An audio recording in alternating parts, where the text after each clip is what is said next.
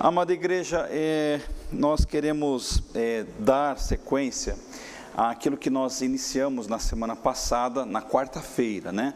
Então, às quartas nós estamos tratando dentro de uma temática e aos domingos em uma outra temática.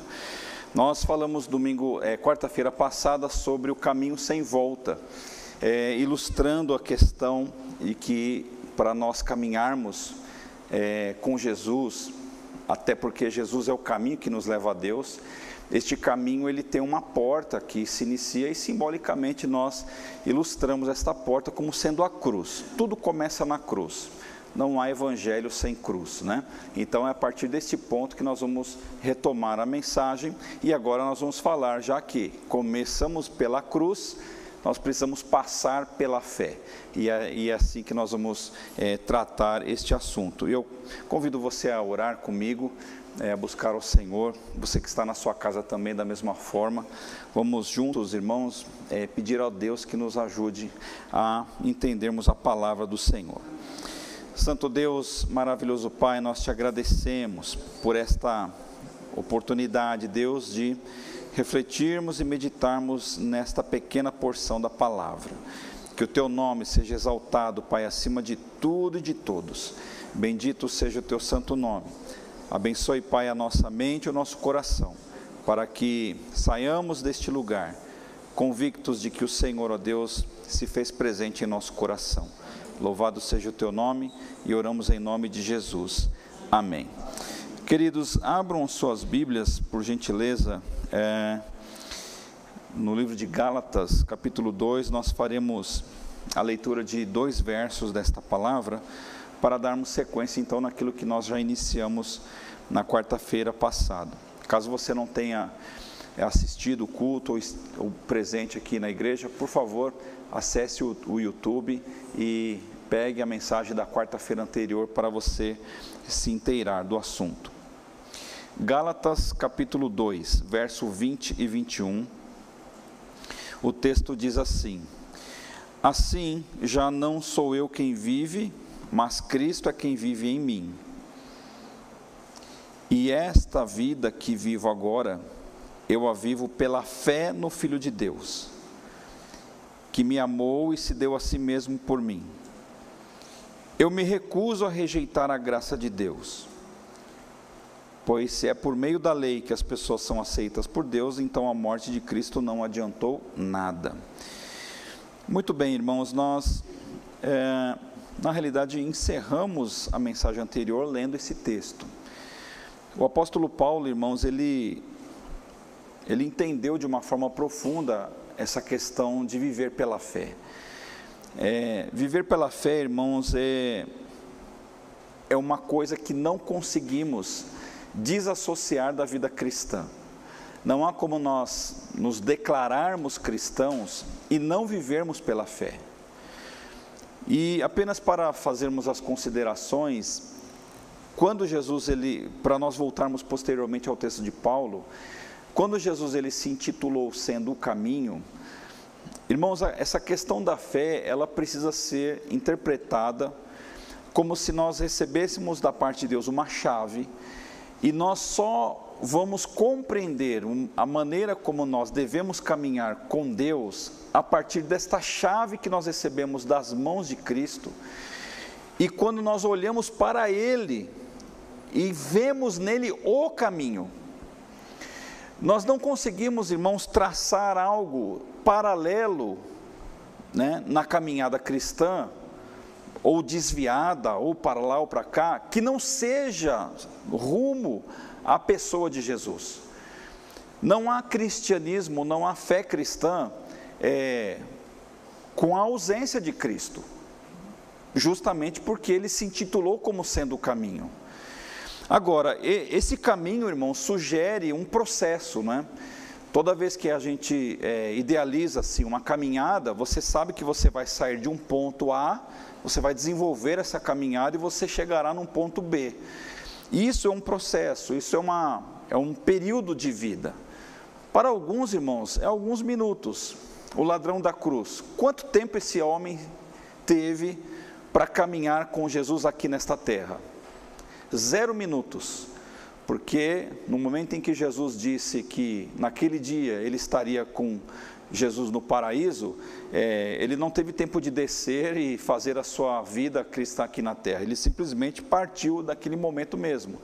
Outros, como nós, por exemplo, temos a oportunidade de caminhar por um, dois, três, cinco, dez, quinze, vinte, trinta, às vezes até mais tempo nesta vida, irmãos, que nós intitulamos como uma vida cristã. Então, nós sabemos que estamos em caminhada, portanto, irmãos, estamos num processo.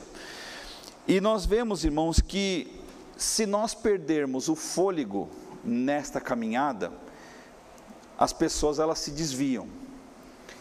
Talvez se nós perguntarmos quantos irmãos em Cristo você já conhece e que já não caminham mais na fé, deixaram a vida de lado e optaram, irmãos, voluntariamente por não caminhar com Jesus, não exercer as disciplinas espirituais, não leem mais a Bíblia, não oram, não cantam, não frequentam igreja, não participam, não desenvolvem dons, etc. e tal, simplesmente ficaram para trás é, perderam o fôlego, ou por várias razões.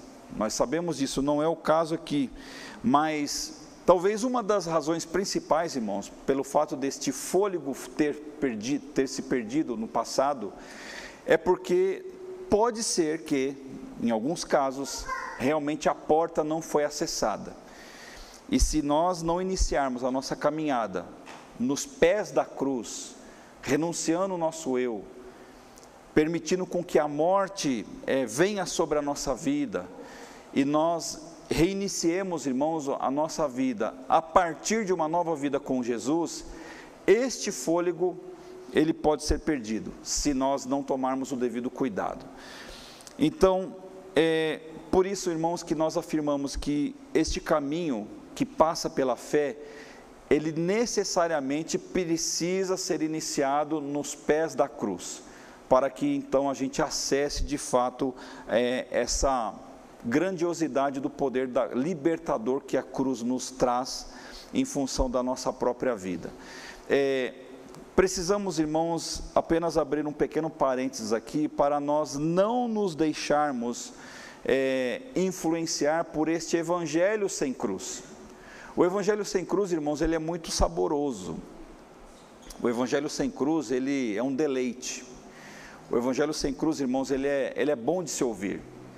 Ele é, ele é prático, porque é, são palavras que talvez é, não exijam daqueles que assim desejam é, compromissos com Deus, com as pessoas, com a igreja, com todas as coisas.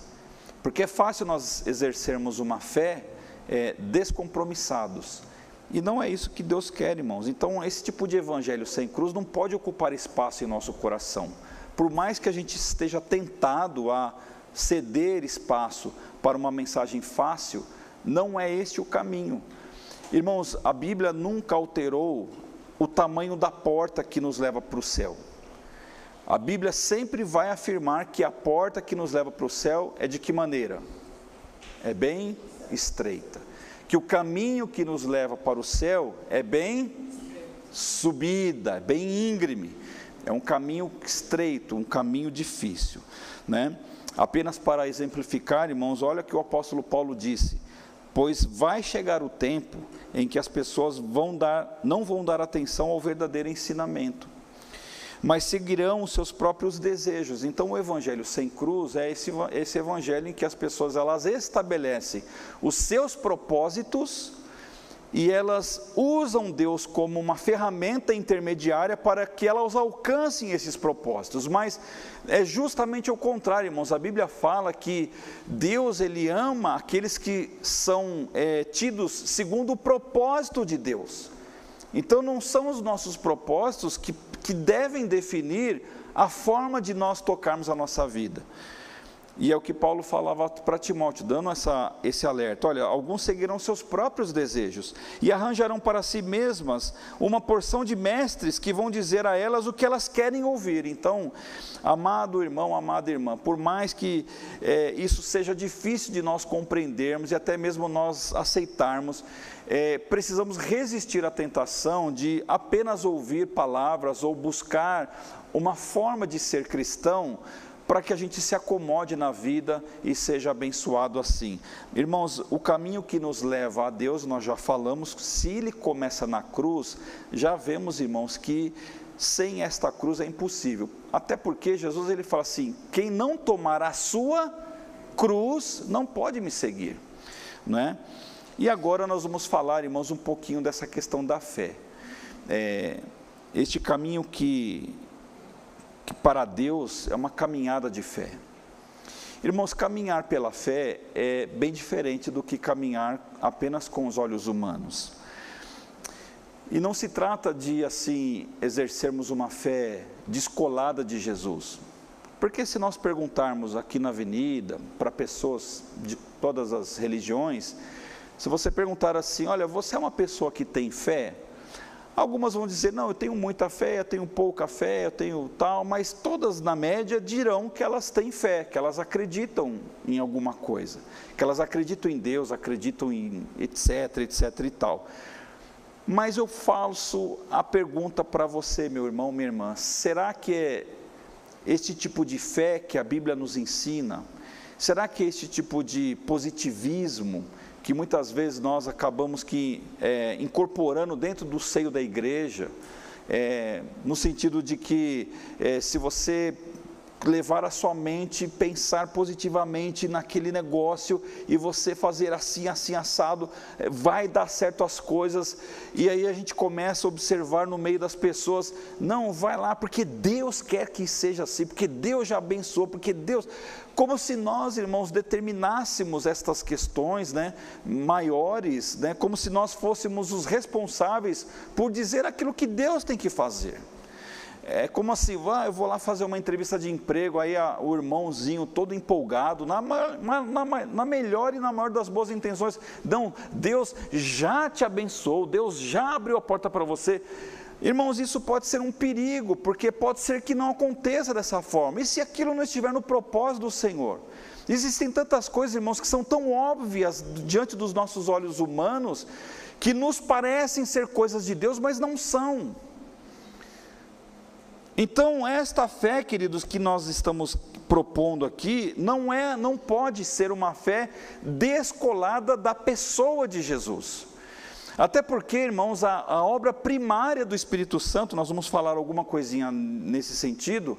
A obra primária do Espírito Santo, irmãos, não é revelar dons, não é capacitar dons, não é isso, não é aquilo, embora seja, mas a principal função do Espírito Santo é apontar para Jesus como Senhor e Salvador. Então, o Senhor Jesus, irmãos, no dia que ele saiu desta terra, ele disse que ele só poderia sair porque ele enviaria alguém que representasse a Ele mesmo em cada coração que ele fosse nascer como Senhor. E aí, irmãos, nós temos o texto que Paulo ele cita. Logo, então ele conclui, irmãos, de uma série de coisas que ele estava dizendo, que já não era ele quem vivia, mas Cristo vivia nele. E esse viver que agora tenho na carne, vivo pela fé no Filho de Deus então, quando a gente fala, irmãos, que o caminho sem volta que um dia declaramos que devemos seguir para, para Deus, ter a nossa salvação garantida, ele precisa ser vivida pela fé no Filho de Deus.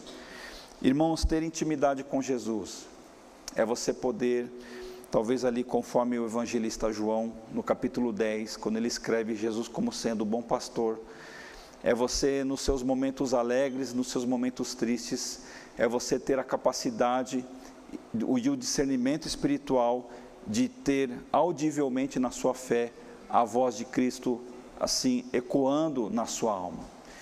É interessante, irmãos, de que quando nós assistimos assim programas de televisão evangélicos, pastores, líderes e assim que fazem um apelo, é, eu tenho uma impressão, irmãos, de que a fé, às vezes, ela é induzida no pensamento das pessoas para que ela seja, seja exercida apenas naqueles momentos difíceis, não é? Nos momentos em que você está doente, você precisa do emprego, você precisa de uma cura, você passa por uma situação de aperto, aí você parece que se vê obrigado a exercer a fé, e aí você então passa aquele período de luta, de sequidão, de deserto, buscando a Deus e vem na palavra e tal, e parece que as coisas se abrem e tudo. Mas quando você passa por esta fase e você entra numa fase um pouco mais abrandada, em que tudo bem, as contas estão pagas, não tem problema de saúde, a vida está normal, a rotina acontece, o dia, a manhã, almoça, janta, dorme, sabe, essas coisas que é a rotina de todos nós, quando você está isento Aí eu tenho uma impressão, irmãos, de que quando as pessoas chegam num patamar de vida assim, que acredito eu, é a maioria do tempo que ocupa a nossa vida.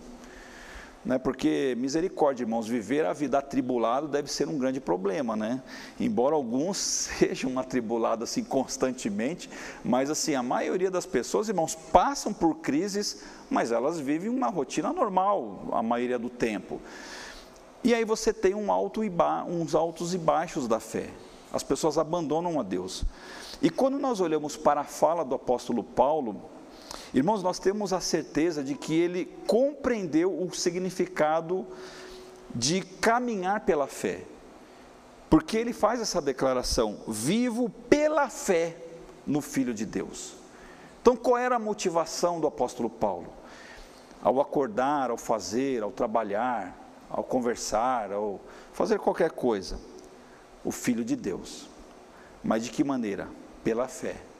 Então ele, ele, ele, ele fez da sua caminhada, irmãos, uma relação de intimidade com, com o Senhor Jesus.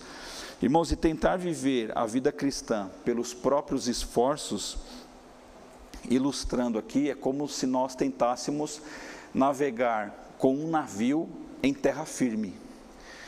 Irmãos, navio ou embarcação ou barco não combina com terra firme. O navio não foi feito para ser colocado em cima de uma terra. Ele foi feito para navegar. Ele foi feito para ser colocado na água. E se pudéssemos, irmãos, criar aqui uma metáfora, quando um navio ele está sobre as águas, por maior que ele seja, por mais pesado que ele seja, ele não afunda, porque a água sempre será mais pesada do que ele. Então, numa conta de, num balanço, o navio que é monstruoso não afunda, porque a água o sustenta por baixo. Irmãos, a nossa vida é exatamente assim.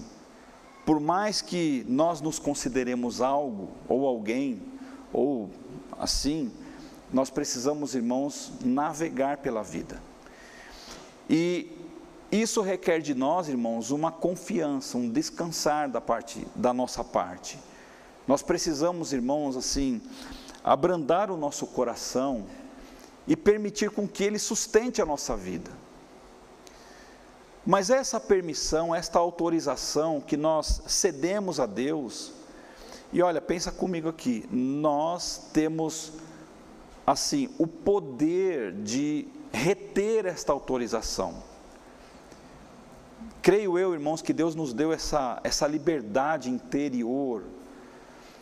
Por isso que temos muitos cristãos que sofrem e, e vivem angustiados porque não aprendem a soltar as amarras e não entregam o controle total da sua vida nas mãos de Deus.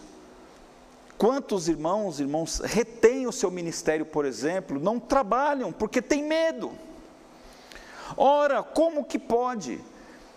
Veja que o apóstolo Paulo, irmãos, ele tinha todos os motivos do mundo para não ser o que ele foi durante a sua vida. Mas o que, que ele fez? Ele se entregou, ele, se, ele descansou e ele aprendeu a desfrutar da sua vida pela fé no Filho de Deus. Irmãos, então, é, descansar em Deus, num passo seguinte, apropriado dentro do mesmo texto, irmãos, é aprender esta relação com Jesus, mas esta relação, irmãos, ela, ela está diretamente conectada à presença do Espírito Santo.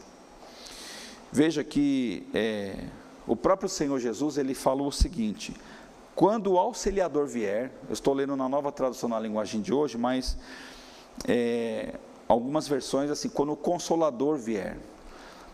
É, traduzido, né, eu já citei essa palavra dezenas de vezes na igreja, centenas talvez, o paracletos, o Espírito, aquele que está ao nosso lado.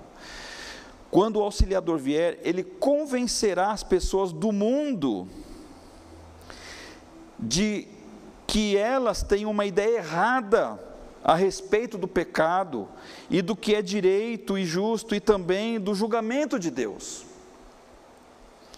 Porém, quando o Espírito da verdade vier, ele ensinará toda a verdade a vocês. O Espírito não falará por si mesmo, mas dirá tudo o que ouviu e anunciará a vocês as coisas que estão para acontecer. Então, o que, que Jesus estava dizendo?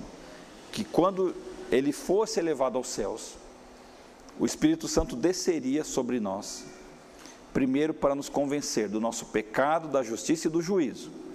Mas na nova tradução, na linguagem de hoje, nós ampliamos o pensamento, irmãos, porque a Bíblia nos dá uma linguagem um pouco mais é, popular. Ele convenceria as pessoas do mundo, do mundo, de que elas têm uma ideia errada a respeito do pecado. Por isso, irmãos, que uma relação, a relação com o Espírito Santo é fundamental para essa vida pela fé, porque se o Espírito Santo, irmãos, não tiver a liberdade em minha mente, em meu coração, de revelar a mim o que de fato é um pecado, eu vivo de uma forma enganada. Porque você concorda que o pecado sem a presença do Espírito, ele se torna relativo? Porque para mim o que é pecado, para você pode ser que não seja.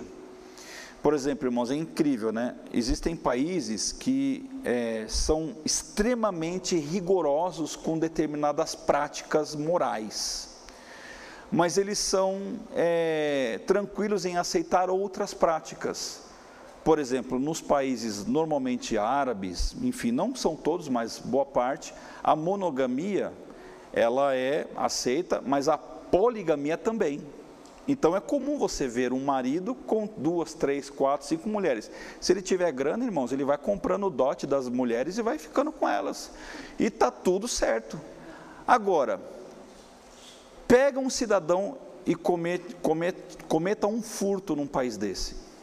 Eles arrancam a mão, eles arrancam o dedo. Mas o cidadão ele pode dormir com quatro, cinco mulheres. Você concorda que? E qual é a questão aqui? A questão, irmãos, que se torna relativo. Agora, um camarada que se converte num país desse, ele sabe que isso é um pecado, que não dá certo esse tipo de relação. Deus não nos criou, não nos criou, irmãos, pelo menos do ponto de vista cristão, embora, irmãos, aqui a gente possa abrir um leque num período oportuno para estudar as poligamias autorizadas no Antigo Testamento, né? Ou pelo menos permitidas, digamos assim, ou melhor dizendo, porque nós temos vários líderes aqui bíblicos que foram poligâmicos, né? E a gente muitas vezes os trata como grandes homens de Deus. Mas o fato, irmãos, que no nosso tempo não nos interessa mais o tempo que passou. O que interessa é o tempo que a gente vive. A relação com o Espírito Santo é que vai nos, diz, vai nos ensinar a viver pela fé. E é isso que Jesus estava é, nos dizendo quando ele, ele é, a palavra dele é registrada no Evangelho de João, capítulo é, 16. E viver pela fé, irmãos, nos permite ver as coisas como de fato elas são.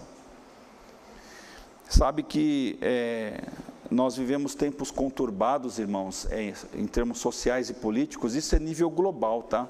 Se você parar para fazer essas análises, você concluirá rapidamente isso. E se nós olharmos as coisas a partir apenas dos nossos olhos humanos, nós ficamos tristes com as coisas, mas nós precisamos ver as coisas com os olhos da fé, com o grande cenário que está sendo preparado para a volta do nosso Senhor Jesus Cristo. Então, quando nós olhamos a vida por este prisma espiritual, nós nos consolamos, irmãos. Porque nós sabemos, irmãos, que apesar do caos, Deus está no comando de todas as coisas. Deus está no controle, irmãos, da minha e da sua vida, amém? Nós não podemos, irmãos, desassociar a nossa caminhada cristã e vamos fazer aqui uma, uma linguagem de, de clichê, né? No ano de 2023, sem passar pela fé. Irmãos, nós precisamos aprender a ver as coisas pela fé.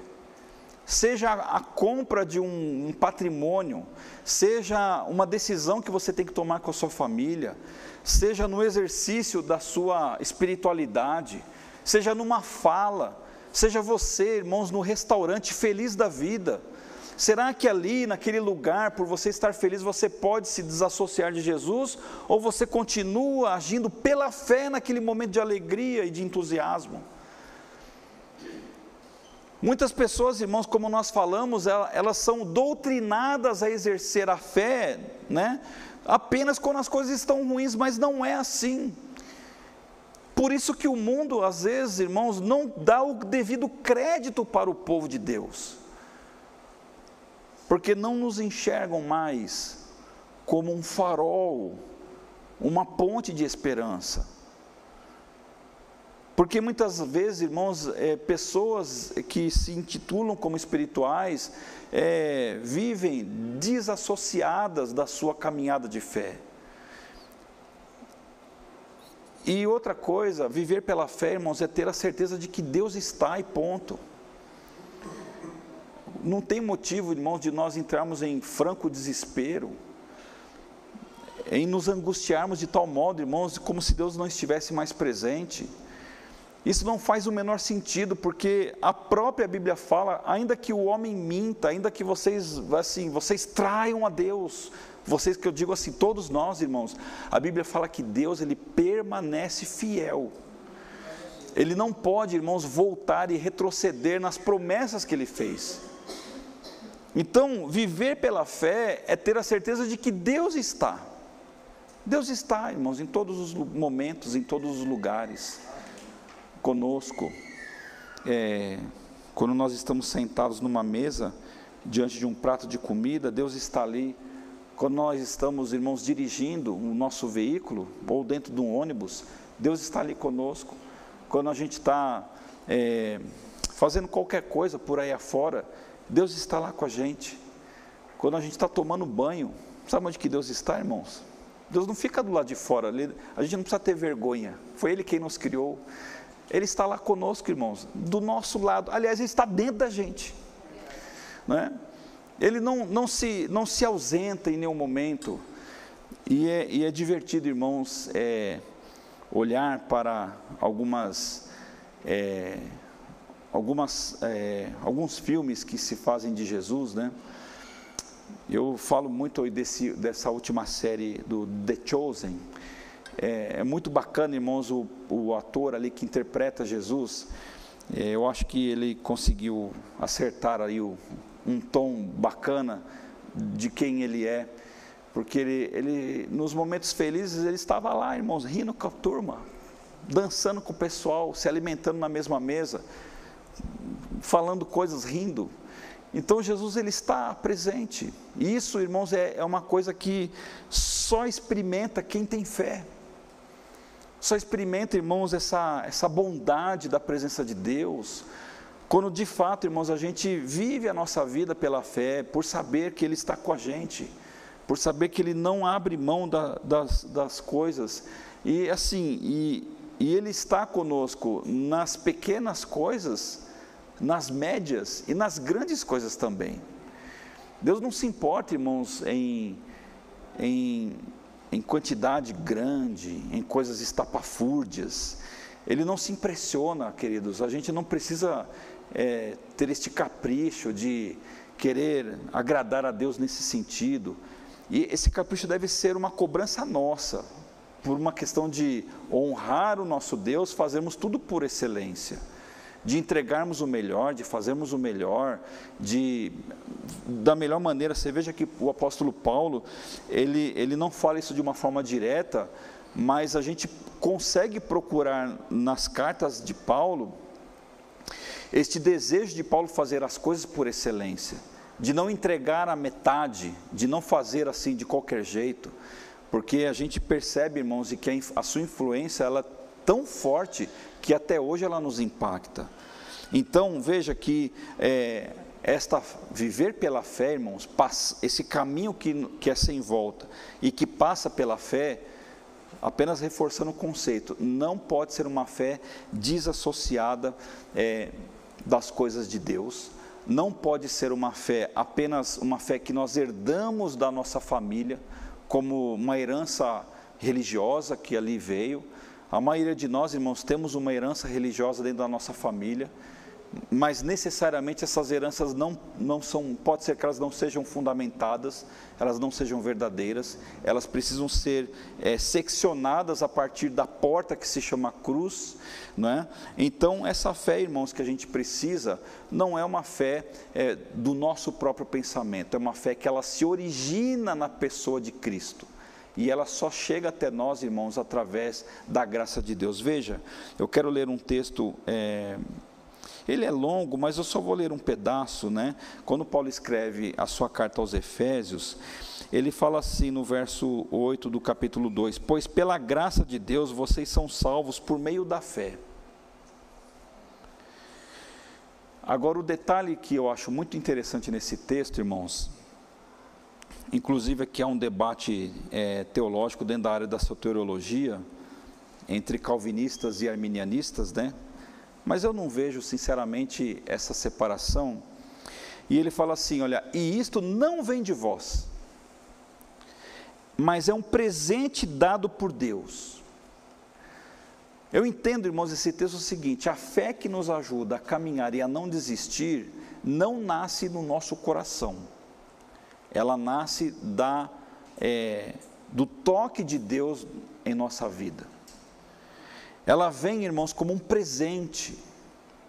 Agora, nós não podemos, irmãos, olhar para nós e nos vermos como não merecedores disso. Porque o que ele está, ele começa dizendo o seguinte: pois é pela graça. É justamente isso. A gente não, fe, não faz por. É, a, a gente não tem mérito nessa presença de Cristo em nós. Então Deus ele olhou para você, olhou para você, para você, para você, para você, para você, para todo mundo aqui. E ele simplesmente nos escolheu como filhos e filhas amadas. Ele nos presenteou com a salvação. Nós cremos nisso. E o texto diz que, que isto não vem de nós, não vem de vocês, mas é um presente dado por Deus. A salvação não é um resultado dos esforços de vocês, portanto, ninguém pode se orgulhar de tê-la. Então, eu chego próximo aqui da conclusão, irmãos, dizendo que é, não se impressione quando alguém dizer o seguinte: se você não tiver fé, venha e ore com a minha fé. Ninguém se orgulha de ter fé. Ninguém que de fato é um filho se orgulha de ter uma fé grande. Primeiro, porque ela não é nossa, foi uma, uma graça, uma dádiva de Deus. Eu apenas usufruo deste patrimônio espiritual que está em mim, não pelas minhas competências, mas pela graça de Deus. E esta, irmãos, experiência, ela é pessoal e intransferível. Irmãos, fé é o tipo de coisa que não pega. É diferente de gripe, né? Que, que você pega a gripe. A fé não consegue, você não consegue pegar a fé do outro. Você já parou para pensar nisso? Que por mais que alguém que esteja do seu lado seja uma pessoa de Deus, uma mulher de Deus, um homem de Deus, se você abraçar essa pessoa, ficar o dia inteiro com ela, não passa a fé para você. Não tem jeito, não, não adianta, né? Você pode tentar abraçar o maridão, a esposa, o, o, pastor da igreja, a irmãzinha lá, o outro que tem fé, não adianta. É uma, uma experiência pessoal. E qual é a dose certa da fé? Qual é a dose certa da fé? Qual é a dose certa da fé? Não tem dose certa da fé. Porque se ela é um dom de Deus, irmãos, pode ser que para alguns ele dê assim um, uma capacidade extraordinária dessa pessoa atravessar por grandes questões que outros não teriam. Pode ser que alguns irmãos, apenas um milímetro, um décimo só, já resolva a vida. Pode ser que Deus tenha que derramar uns 40 litros de fé na outra. Na ali é só um copinho de 100 ml. Estou assim mais ou menos ilustrando, irmãos, mas o fato é que a fé que nós precisamos ter, irmãos, para tocar esse caminho, ela precisa estar originada no céu. Esta é a maior convicção que a gente tem que ter, não é a nossa capacidade.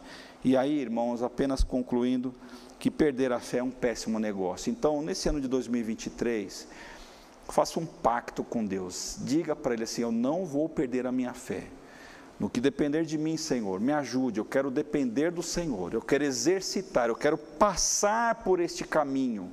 Eu quero exercitar esta fé, eu quero ter este encontro espiritual, eu quero ter esses momentos, irmãos, eh, Deus, na minha vida.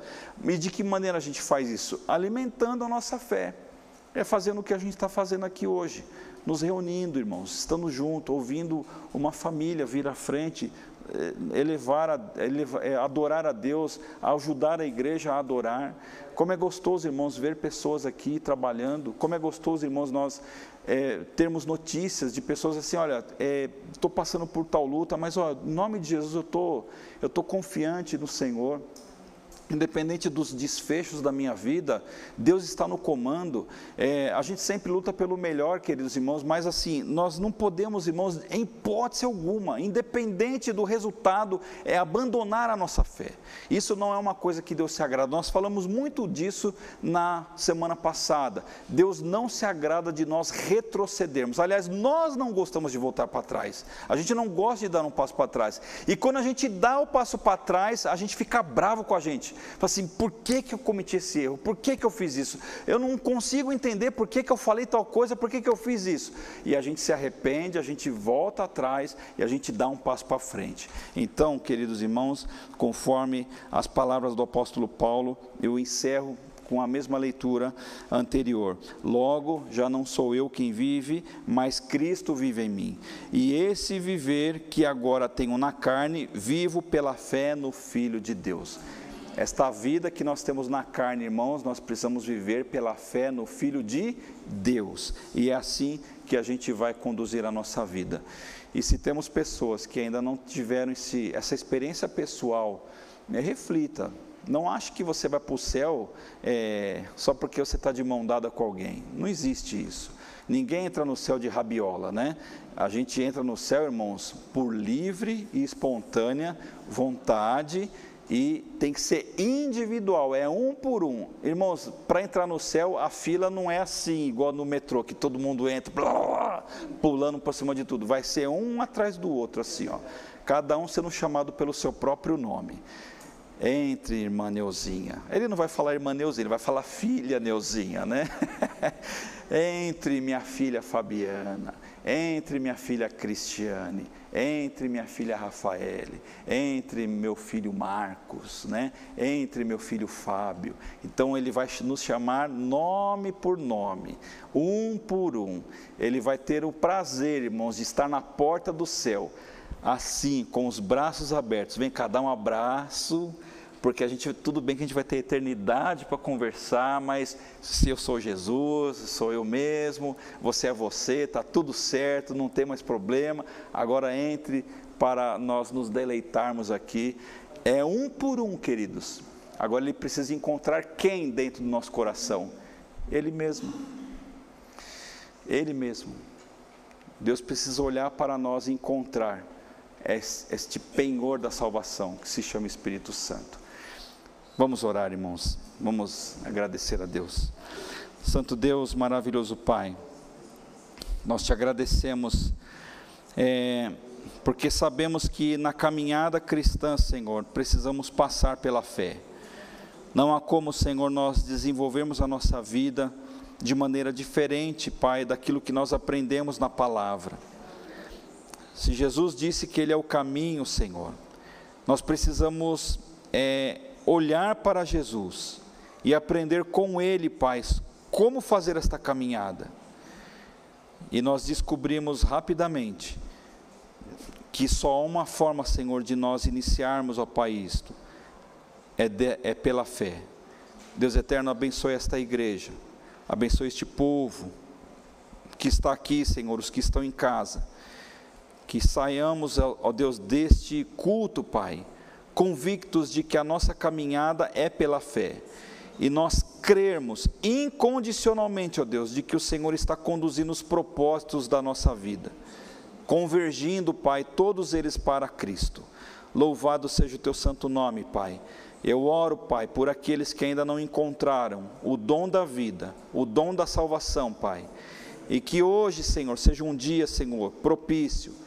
Eu oro, Senhor, para que o teu Santo Espírito, ó Deus, possa entrar nestas vidas e fazer a diferença, Deus, fazer um recomeço de fato em Jesus Cristo. Louvado seja o teu nome e nós oramos em nome de Jesus. Amém.